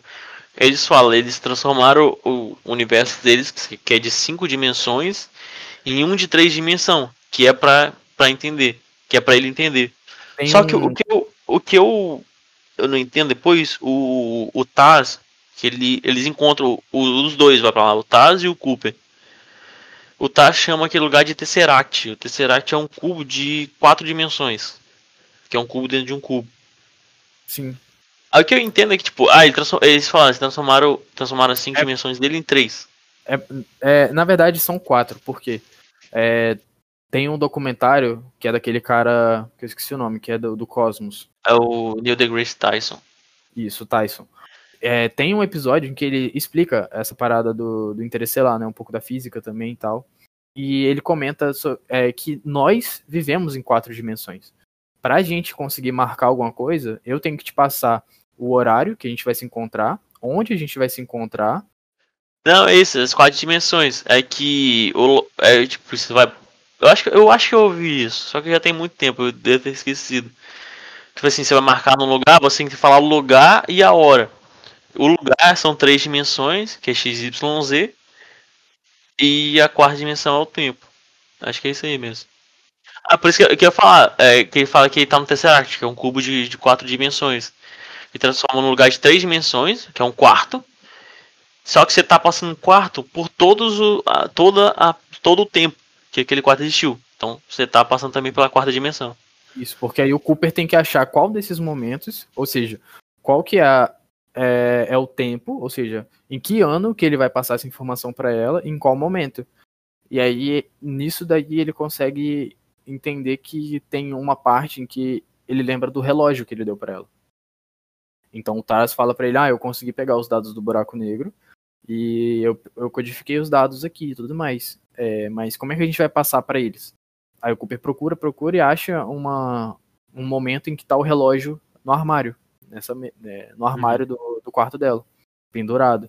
Então ele começa a pedir pro Taz converter os dados em código Morse e colocar no ponteiro do relógio. Então, à medida que o ponteiro vai mexendo, ele passou em código Morse e na esperança da Murphy pegar. E o Taras até fala, ah, mas como é que você sabe que uma garotinha vai, vai conseguir codificar esses dados complexos e tal?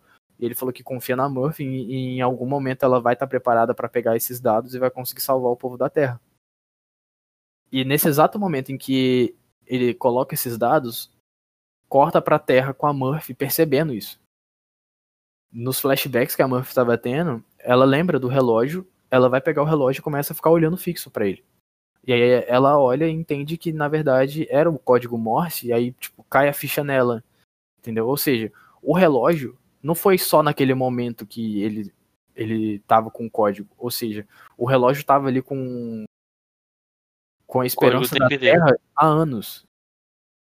Anos, anos e anos. Tanto que quando é, a caixa tá. é, a caixa de coisas dela tá, tá. tá fechada e tal, e ela abre. Se você reparar, claro, de primeira vez é quase impossível.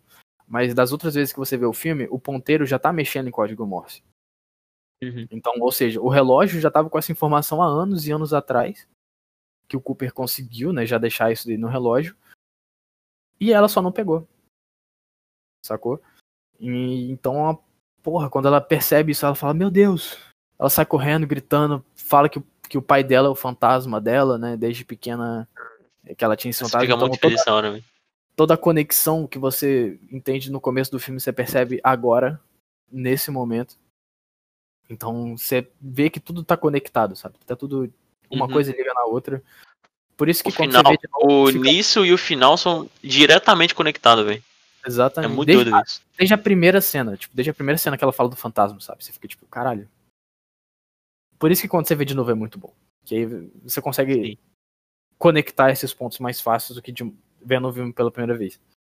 Aí ela com- começa a usar esses dados pra codificar e ela acha e coloca na fórmula, ela grita eureka lá pro pessoal e tal, e o Cooper ele é tirado desse Tesseract. O Tesseract é fechado porque ele já serviu o propósito daquele Tesseract. Ele foi colocado ali só pra esse momento específico do Cooper conseguir passar essa informação pra ela. Nisso que ele passou, acabou. Ele não precisa existir mais ali, ele se fecha, por isso que ele começa a se fechar mesmo. Tanto que o Taras fala, ah, é, é, o Tesseract tá começando a se fechar. As dimensões estão sumindo.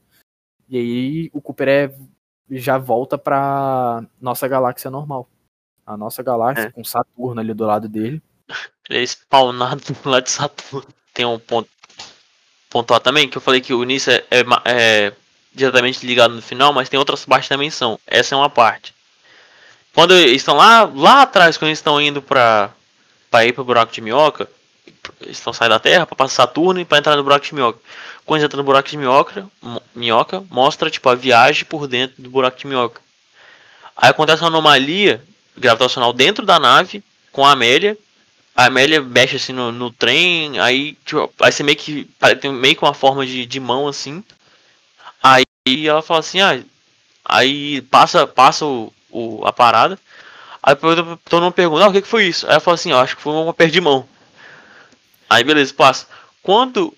Aí lá no final, quando o Cooper sai do Tesseract, que ele, ele sai assim. Aí ele entra no buraco de minhoca também. Faz a mesma viagem que a nave fez, só que ao contrário. E então ele vê a Endurance vindo, a nave vindo. E entra na nave e vê a Amélia. E estende a mão pra ela e pega a mão dela. Então, tipo, a anomalia lá dentro da nave também era ele, velho. Tipo, também eles estavam ao mesmo tempo, só que em tempo cruzado, velho. Então... Nossa. É muito doido isso, velho. É tudo, é tudo muito conectado, sabe? Então. Que aí lá no final você começa a entender, tipo, caralho, as coisas que estavam acontecendo então era tudo ele, que não sei o que e tal. E aí tem essa parte que ele é resgatado, né? Pela estação. A estação Cooper, que foi a estação que a, que a filha dele conseguiu resolver e conseguiu conseguiu usar os dados que ele tinha passado para ela resolver a equação e, e manipular a gravidade como ela bem entende. Então ela realmente conseguiu fazer o plano A. Entendeu? Ela realmente conseguiu criar uma estação gigantesca para levar o pessoal da Terra em outro lugar.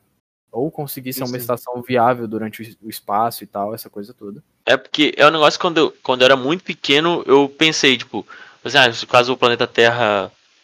É, foi quando, na verdade, quando eu vi o Oli se o planeta Terra tá para acabar e a gente querer tirar os, o ser humano daqui, com as naves comuns, que a nave, ou até agora tem a SpaceX tem, é totalmente inviável, porque é bem difícil sair da Terra, porque a gravidade é muito forte e puxa para baixo. Aí, um, uma, uma das, das, das maneiras de tirar da Terra, que é a, o que a, o, o filme usa, seria essa manipulação da gravidade.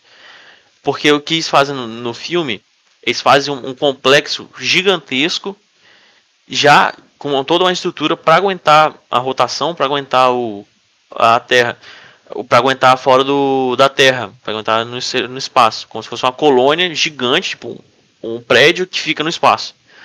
Só que não tem como tirar esse trem da Terra, só com a, a movimento da gravidade, porque é como se o, o toda a instalação criasse a sua própria gravidade para sair da gravidade da Terra e se manter em órbita. Aí essa seria uma maneira de salvar a humanidade de, de não morrer aqui, na, aqui na Terra. Sim, então no Isso final é acaba que bom. no final acaba que os dois planos iniciais que eles queriam, os dois vão ser concretizados. Porque foi o plano A, que a Murphy conseguiu usar os dados e fazer essa manipulação da gravidade, tirar essa estação da Terra, e o plano B que a Amélia está colonizando de fato o planeta de Edmund. Ou seja, tudo aquilo que aconteceu com o, o Cooper e a Amélia aconteceu. Passou esses anos inteiros, ou seja, eles envelheceram. Uhum. Então, no momento que ele estava fazendo a manobra, tudo aquilo, eles envelheceram. E o pessoal da Terra foi passando os tempos. Então, naquela manobra que foi 50 anos, passou 50 anos na Terra.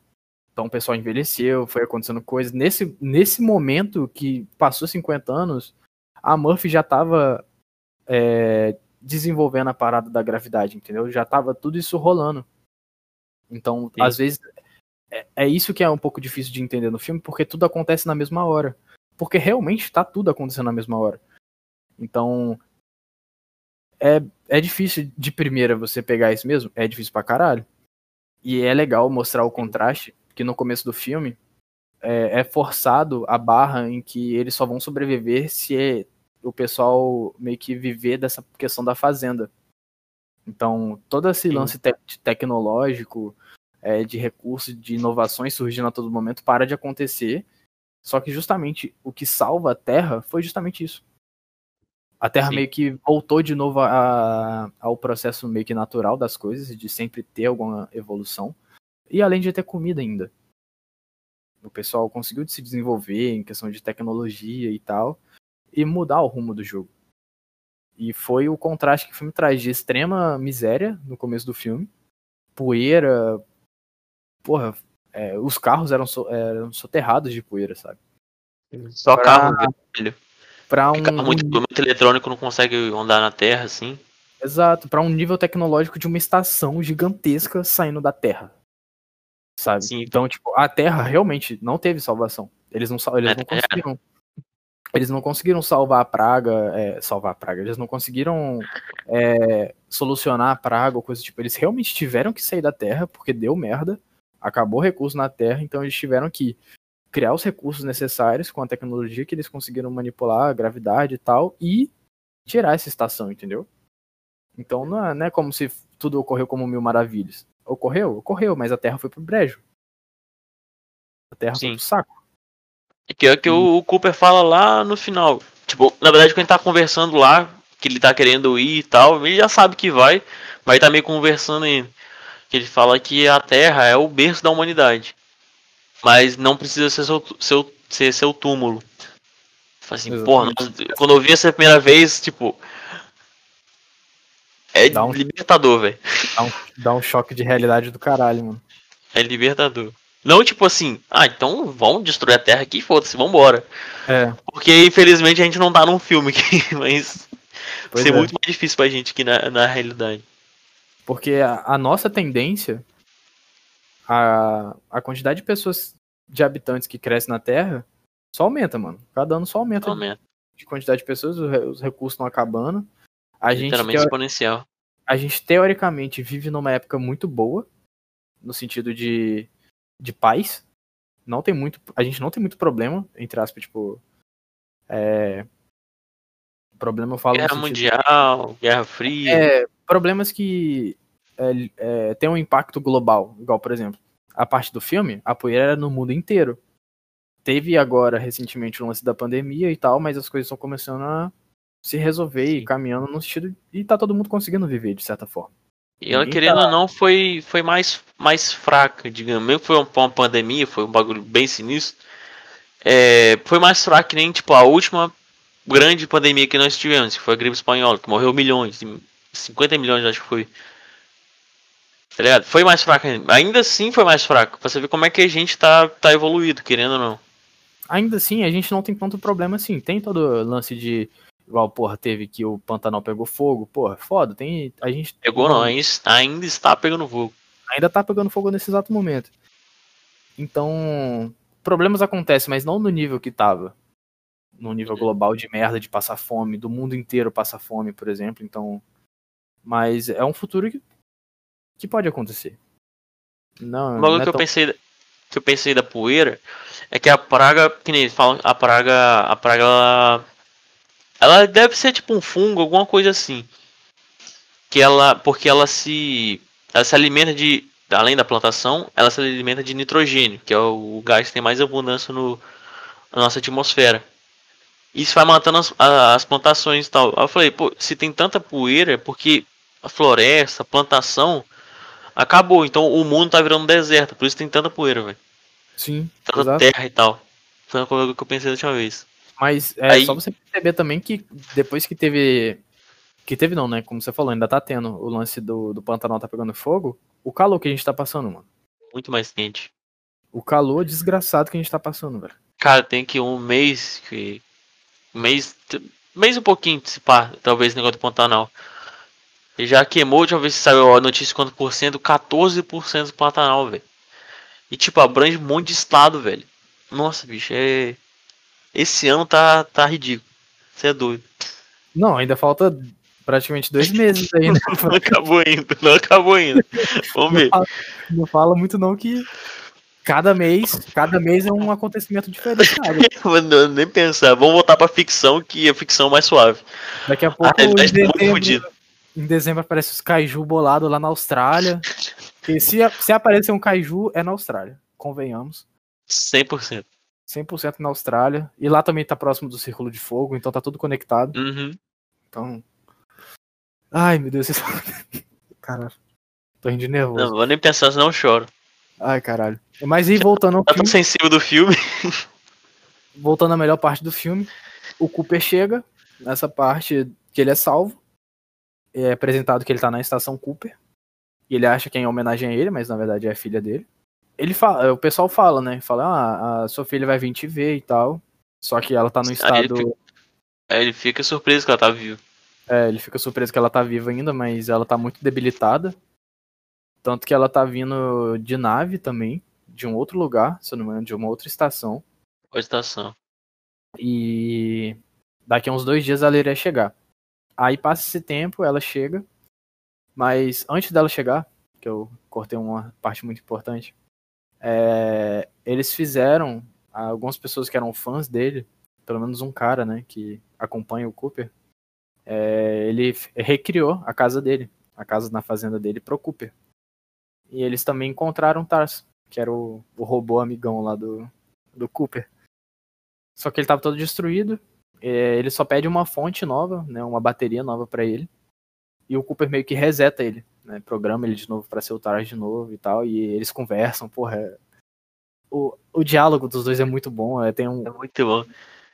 Porque eles. Lá, lá na, quando vai. Na primeira vez que eles vão. Que eles vão decolar. Que o, Tasso faz, faz uma piadinha, né? Falou assim, ah, aí, todo mundo pronto pra, pra minha colônia robótica. Aí eu, o, o Cooper fica assim, é que porra é essa que, que esse robô tá falando? Aí vai assim, ah, isso pra melhorar a interação, que eles colocaram um pouco de humor. Aí ele fala assim, Quanto, qual a porcentagem de humor que você tá? Aí, ele, aí o Tassi fala, 100%. Aí Não, o Cooper, abaixa pra 75%. Não, primeiro ele abaixa pra 90, se eu não me engano. Aí ele fala alguma outra piadinha, ele abaixa. Não, vamos, vamos manter pra 75 mesmo e tal. Aí, eu Aí- Quando ele reseta ele, ele fala, ah, é, é nível de humor e tal, vou deixar em 80% pra ajustar e tal. Aí o Taz começa, é contagem regressiva pra autodestruição em 5, 4, vou baixar pra 60. Aí ele faz outra piadinha. Aí ele, você quer que eu abaixe pra 50, que não sei o que. Aí ele, aí ele fica quieto, tá ligado? Ai, mano, é, é um efeito É muito humor que eles colocam no filme que é, é, é muito sutil, mas é muito bom, velho. É muito bom. Porque é o nível de ironia, eu acho que, que, que tem humor e tem ironia também. É, tem Aí eu, dois. eu, mas a segunda vez que ele faz uma piadinha, lá no meio do filme, aí ele fala assim, eu tenho uma luz que eu posso piscar toda vez que eu tô sendo irônico. Aí ele. Aí o Cooper fala, ah, isso pode ajudar. Aí ele. Nossa, eu, eu esqueci a piada que ele fala. Ele fala um negócio assim, aí o Cooper fala, só pode estar brincando. Aí ele fala assim, que cara que eu tô brincando? Aí ele acende a luz. Tem uma outra parte também que é justamente quando é, ele é colocado na missão de entrar no buraco negro. Essa parte de piadinha que você falou. O Cooper É. fala que. Fala, ah, é, é, fala pra ele que é, ele é um robô que foi feito pra isso e tal, que não sei o que. Aí a Amélia fala pra ele que. Ah, mas tá, você não, realmente não liga e tal, que não sei o que. Ele não, foi feito pra isso e tal, que não sei o que. E ele não acende a luz. Tipo, ele não foi irônico. Ele falou sério, que ele realmente iria fazer isso pra salvar o pessoal e tal, pra pegar, para conseguir pegar esses dados e tal. Então, ao mesmo tempo que é uma parada que foi usada é, para alívio cômico durante o filme, é, do nada já corta pra uma parada mó séria e importante ali, Sim. uma decisão importante pra se Não, vo- você gosta muito do Tash, pô, fica preocupado com ele como se fosse um personagem humano mesmo. Às É, vezes ele, ele foi mais importante que aqueles outros dois que estavam na nave. É, porque ele pegou os dados, né, mano? Sim, Basicamente, ele, ele que salvou a parada inteira. Por isso que eu falo, o Taros é praticamente o herói do filme. Ele foi o MVP Uhum. do filme. E é- aí chega a cena desgraçada, chega essa cena do cara. nossa, nossa. Chega a Murphy, idosa, velha pra caralho. Ela já deve ter, sei lá, uns 90 e poucos anos, se eu não me engano. O É, por aí. Cooper tem 120 e pouco. O Cooper já tem 120 anos, praticamente. Em questão de idade, né? Mas o físico dele ainda é uma pessoa É, jovem. de 30 e pouco, que ele saiu. 40 anos, Então tem esse choque de realidade. Então, imagina o pai encontrando com a filha de 90 anos, com cabelo branco, toda idosa, com, com as linhas nada, né? com o tempo totalmente contra ela, né? Porque ela passou realmente os 90 anos e o Cooper passou 90 Uhum. anos em, algumas horas, praticamente. Então, tem esse lance e ela tá com o relógio dele, que é lindo, lindo. Ela ainda usa o relógio dele. Nossa. E é meio estranho essa parte, porque tem um monte de parente, e esses parentes, eles cagam pra eles. O Cooper, o Cooper caga pra todos os parentes que ele tem. Uhum. E os parentes também cagam pra ele. Como se, tipo, cara. Caga muito pra ele, né? Ele era pra ser tipo o herói, ou o cara. Tipo, todo mundo ficar emocionado que ele chegou e todo mundo assim, já. Esse, esse cara chegou. Mas eu, eu entendo que eu acho que eles realmente quiseram focar na, na parada do Murphy, mas podiam ter sido pelo Sim. menos um, um pouco mais acalorado, né? Mas enfim. É, tipo, quando ele chega na sala, tá todo mundo de costas pra ele, todo mundo vira assim e tipo, cara de só pastel. Pelo menos podia ficar surpreso, né? É, só abre um caminho assim pra ele, ninguém fala nada. Enfim, aí ele vê a Murphy e tal, ele, ele pega a mão dela, eles começam a conversar. E aí tem a, a, a frase que me quebra. Aí ele, tipo, já tá chorando, assim, segurando a mão dela e tá olhando para ela, e sempre destacando Nossa. o relógio também. Uhum. Aí pergunta, ah, mas é, o que que te manteve? O que que te fez acreditar que eu não ia. que eu não ia falhar com você ou algo do tipo? Ele falou algo parecido. Aí a Murphy só fala que meu pai fez uma promessa para mim. E meu pai prometeu. Pela promessa minha, nossa. Essa parte, essa, essa senhorinha falando, velho. Me quebrou tanto que eu assisti, eu assisti agora há pouco. Eu, tô, antes dela falar, que você sabe que ela vai falar, já tava todo emo, emotivo. Eu segurei muito para não chorar, velho. Muito, muito. Eu tive um autocontrole, deu meu olho doer. Cara, olha só, pra ser sincero, eu já vi esse filme acho que mais de 10 vezes. Porque eu vi, eu vi na escola, eu vi em casa. Em casa, só em casa eu vi já umas 5 vezes. Eu vi na escola, no Senai também já, eu já, já vi, porque o Senai passou. Eu não pedi pro Senai passar, mas eles passaram, graças a Deus. Ah, é. E todas as vezes eu chorei na, nessa parte do final. Literalmente. Todas. Mesmo já, mesmo já sabendo. As, as primeiras vezes, sei lá, três primeiras vezes que eu vi, eu. Porque eu não sou uma pessoa de chorar muito. Mas já pra. Nossa, que, que bonito, velho. Que maneiro. Aí depois eu fiquei um bom tempo sem ver. E fui ver de novo. Nossa, depois que eu revi essa cena, eu chorei igual, igual um bebezinho, velho. É muito bonito, cara. Mas esse lance da promessa, de novo, liga no começo. Quando ele tá conversando com, com o sogro dele, o Donald, o Donald fala para ele. É, porque antes dele conversar com a Murphy, dele sair Nossa. e se despedir uhum. dela, o Donald fala. É, ah, Cooper, quando você for conversar com a Murphy, tenta, é, tenta não prometer algo que você não consegue cumprir. E, tipo, fica nesse clima de silêncio, já corta pro outro dia e ele tentando convencer ela, aquela coisa toda que a gente falou. Então, ele, mesmo com é, esse lance dele tentar não prometer algo que, não, que ele não pode cumprir, eu acho que na cabeça dele ele nunca pensou em não cumprir com algo que ele falasse com a Murphy. Então, ele realmente falou, e a todo momento no filme ele tentou fazer alguma coisa para reverter aquilo, entendeu? Sim. E no final dá tudo certo. A Muffy, porra, fala essa frase desgraçada. E ela também chorando e tal. E aí ela fala com ele que ele não precisa ficar ali com ela, que ela realmente já vai morrer. E ela viveu a vida que ela tinha que viver. E que. É... que nenhum ela... pai merece ver a filha morrer ela comenta sobre a Amélia, em que a Amélia realmente está lá no planeta de Edmund sozinha. E que ela sabe que o pai dela. O lugar que o pai dela deve estar é lá, porque o pai dela não é de ficar parado em um lugar só.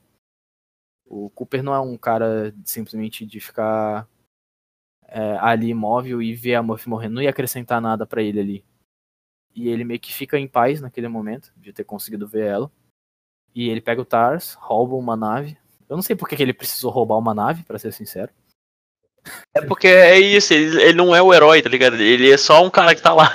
O herói é a Murphy. Ai, meu Deus. A heroína, no caso. Ele tem o é sobrenome da heroína. Mas enfim, aí ele rouba a nave com. Ele rouba a nave com o Tars lá, mó espião lá e tal. E ele. E o filme acaba assim, com ele indo em direção ao planeta de Edmund. E fica nessa. Até, até então não tem continuação e eu espero que não tenha. Porque Sim.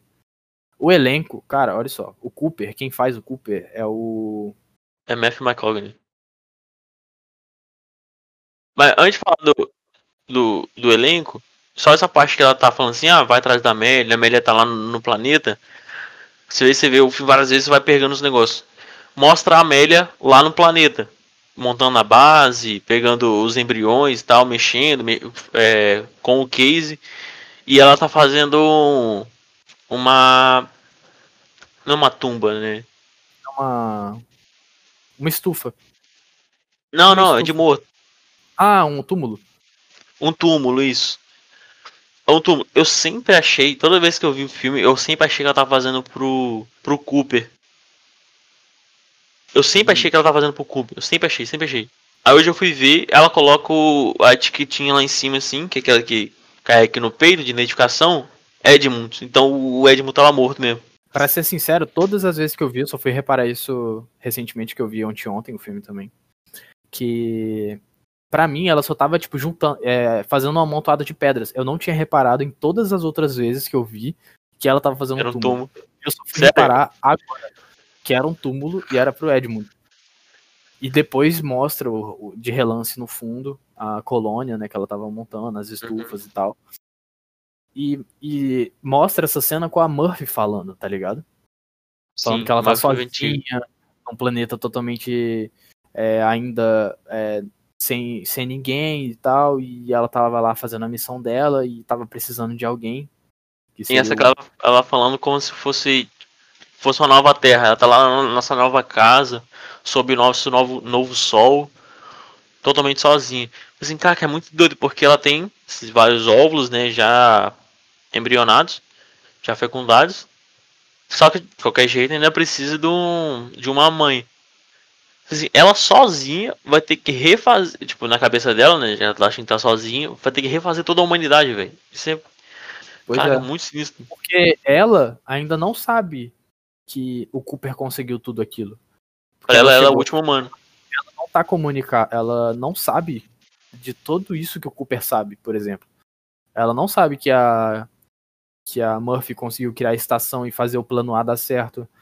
Ela não sabe que o Cooper sequer tá vivo, sabe? Então, pra ela, ela tá sozinha num planeta, só ela criando um monte de embrião sozinha lá, esperando fecundar, e ela vai ter que ser a barriga de aluguel ainda por cima. O primeiro outro humano que ela vai ver vai ser em, em meses.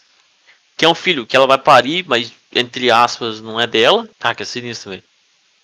E tipo, ela não tem nem a opção de desistir, porque pra ela ela é o último humano, velho. Pra ela não tem outra opção, tipo, ah, não, eu não vou É, tentar aqui isso. não. Pra Uhum. ela, tipo, ou é isso, ou Ou é isso. Mas não, não mostra, tipo, alguma forma de, de criar o humano fora do. Não, mas ela fala assim, não, a gente vai precisar de barriga de aluguéis e tal. Aí em anos a gente vai ter centenas de, de indivíduos. Fora que quem faz a, a Brand, né, a, a Amélia, é a porra da Anne Hathaway, tá ligado?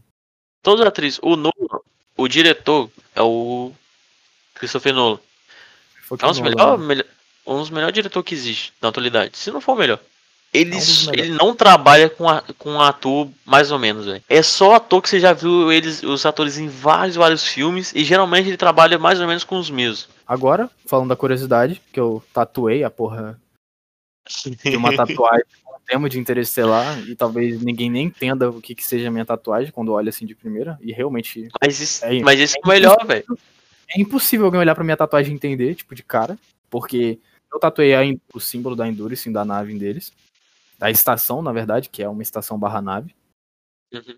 E eu coloquei em cada ponto, que seria como se fosse norte, sul, leste, oeste, eu escrevi stay, que seria Nossa, Fique. em inglês. Então, outra coisa também, outro detalhe, não tá no sentido horário, a escrita, tá no sentido anti-horário, que é pra justamente fazer essa menção é, de todo esse lance que teve no filme deles conseguirem se comunicar com o passado e passar essa mensagem. Fora também a trilha sonora, a, a profundidade que a Murphy fica falando com, com ele pra ele ficar e, porra, um lance emocional muito forte. Quando você fez a tatuagem que você mandou, aí você mandou assim: Ah, agora só falta você, hein? agora você tem que fazer a sua. Eu falei assim: Porra, eu não sou, não sou de tatuagem, velho. Tenho medo de, de, de me arrepender. Eu, tipo, se eu não gostar, o bagulho tá na minha pele. Ah, mano. Mas quando eu terminei agora de ver o filme, aí eu lembrei dessa tatuagem e tal, eu falei assim: Hum, vontade de fazer uma tatuagem. Hum, vou ter que fazer, caralho, agora fudeu. Mano, mas depois que você faz a Caraca, primeira, já era. Se você faz a primeira. Eu saí do estúdio querendo fazer. Caralho, mano, mas. Nossa, assim é, é o melhor tipo de tatuagem, velho. Quando você quer, você quer marcar em você uma coisa que pra você tem muito significado. E você não escreveu assim, tipo, escreveu no braço, interestelar. Você fez um bagulho que tem um, tem um significado. Eu penso, essa tatuagem, eu, eu, eu essa tatuagem e o seu quadro também. Porra, Você tá é vendo verdade. quadro ainda? Eu tenho um quadro com escrito Interestelar, que é o nome do filme, que eu ganhei de presente. Tem a, a o armário, né, que é passado essas mensagens e tem todo esse lance. E tá escrito É estante, Stay. Isso, é estante. Tá escrito Stay embaixo e embaixo tá escrito Stay em código Morse também. Quadro lindíssimo, lindíssimo. Nossa. Então, E eu sou de detalhe, falar de- tem, tem os livros em código Morse e tem o relógio. Tem um relógio pendurado na estante que poucas pessoas reparam que tem isso no quadro, tá É, ligado? porque é pequenininho. Eu reparei, porque quem, quem não foi eu que te dei, mas foi eu que escolhi. Você escolheu Esse- o quadro. Nossa, eu fiquei com a inveja da porra. Com gosto. Eu vou ser obrigado a te dar um, mano. Eu acho que o. Tava em dois. Eu acho que o outro era, era essa imagem da Endurance. Eu tenho quase certeza. É, é um. É tipo, é um símbolo muito. É tipo, o Fora outro era muito. Muito simplão. Fora também que a Endurance também simboliza também um relógio, tá ligado? Eu tinha até esquecido. Então são, É. tipo. São um monte de coisas em uma parada, tipo, boba, tá ligado? Tipo, Uhum. letra, um círculo, só. Bom, se vocês chegaram até aqui, vocês devem ter percebido que durante o episódio a gente falou do poema, que acontece durante o filme várias vezes, e que no final do episódio a gente iria comentar e falar um pouco sobre ele, né? Só que acabou que a gente esqueceu. É, a gente gravou junto, né? E no final acabou que a gente esqueceu dessa parte, né? Que a gente iria conversar sobre o poema. Como o filme tem todo esse lance de dimensão, eu tô aqui com uma quarta parede, né? Conversando com vocês, mas mais próximo assim. Depois o, o episódio vai seguir nesse finalzinho, né? Só pra dar uma despedida. E depois eu pedi pro Gabriel pra ele me mandar o que, que ele achava do poema em relação a isso. Eu também vou complementar a ideia dele. Eu vou deixar passando aqui o que ele me passou e depois eu venho e complemento. Cara, do poema, o que eu entendo dele, da, com o meu intelecto meio limitado, é que ele fala basicamente da jornada inteira do filme. É que ele começa a falar, a primeira vez que ele fala isso, eles estão literalmente indo em direção ao espaço, né, ao fundo do espaço, que estão que eles estão indo para Saturno, enquanto eles não estão entrando na criogenia, não são lá profundo. Então, tipo, tá adentrando a boa noite ao espaço, né, remetendo a noite, e além de dormir. Só que isso também te remete a várias partes do filme, que várias partes do filme ele dorme, eles dormem e tal. E esse essa calmaria é, calmaria silêncio sufocante do espaço, mesmo sendo calmo silencioso, é tipo, é uma boa noite. Não, não adentrar calmamente, porque é um caminho difícil. Aí fala de, de envelhecer, fala de tal, que é o que você passa no filme inteiro. O envelhecimento dos personagens, com toda essa coisa da relatividade, do, do tempo. Acredito que, se- que seja isso. Eu sou, não sou expert em poema. O que eu penso do poema é que seria bem na linha de raciocínio que o Gabriel falou, no sentido da jornada e o momento em que eles estão passando. Na primeira frase, em que ele fala, não adentre a boa noite apenas com ternura. Eu penso da mesma forma do Gabriel em relação a isso, em relação à à imansidão e o quão gigantesco é o universo, e seria realmente uma, uma boa noite em que eles iriam estar passando um- com ternura. E a velhice, logo na segunda frase, seria que a velhice queima e clama ao cair do dia, logo mostrando esse lance da relatividade e como que acontece esse envelhecimento tardio no filme. Logo em seguida, a próxima frase seria fúria, fúria contra a luz que já não fulgura. Essa luz, eu acredito, eu acredito que seja a Terra, fazendo menção à Terra, em que ela já não seria mais um ela não teria mais é, essa tensão, essa luz, né, como eles falam na frase.